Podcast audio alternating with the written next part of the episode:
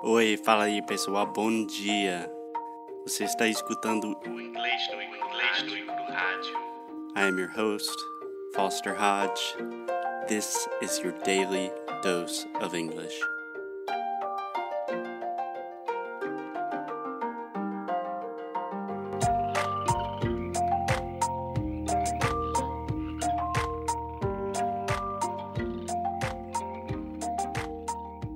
Hey, hey guys, it's Foster from English no Cru, and today it's just me. So I wanted to do uh, something a little bit different while Alexia is playing with the dog.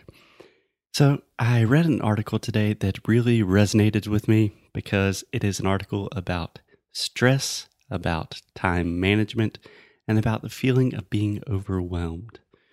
So, the number one thing I hear from all of my students why they are struggling with their English it's because they're stressed, they're overwhelmed, they don't have time.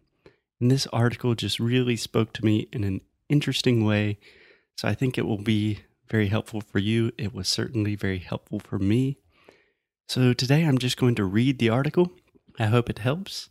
And then tomorrow and the next day, I'm trying to convince Alexia and Alexia's dad to read the article. And then I will help correct them with their pronunciation and their intonation. And I think it will be really helpful, really, really useful for everyone. So without further ado, let's do it. The World's Worst Boss by Seth Godin. The world's worst boss. That would be you. Even if you are not self employed, your boss is you.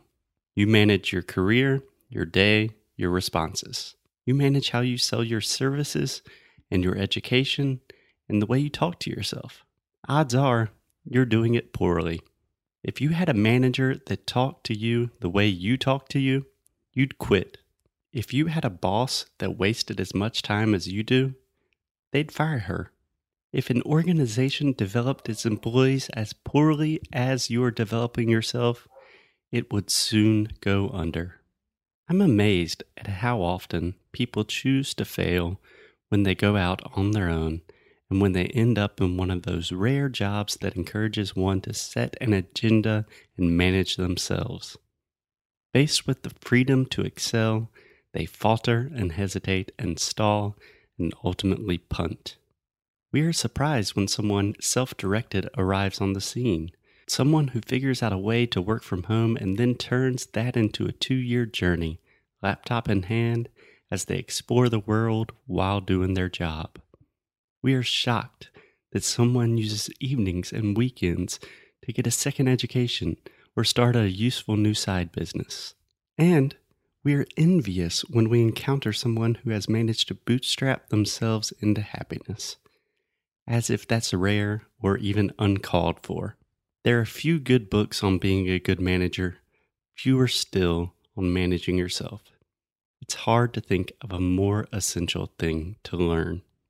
Okay, guys, I hope you found this article interesting. I know I did.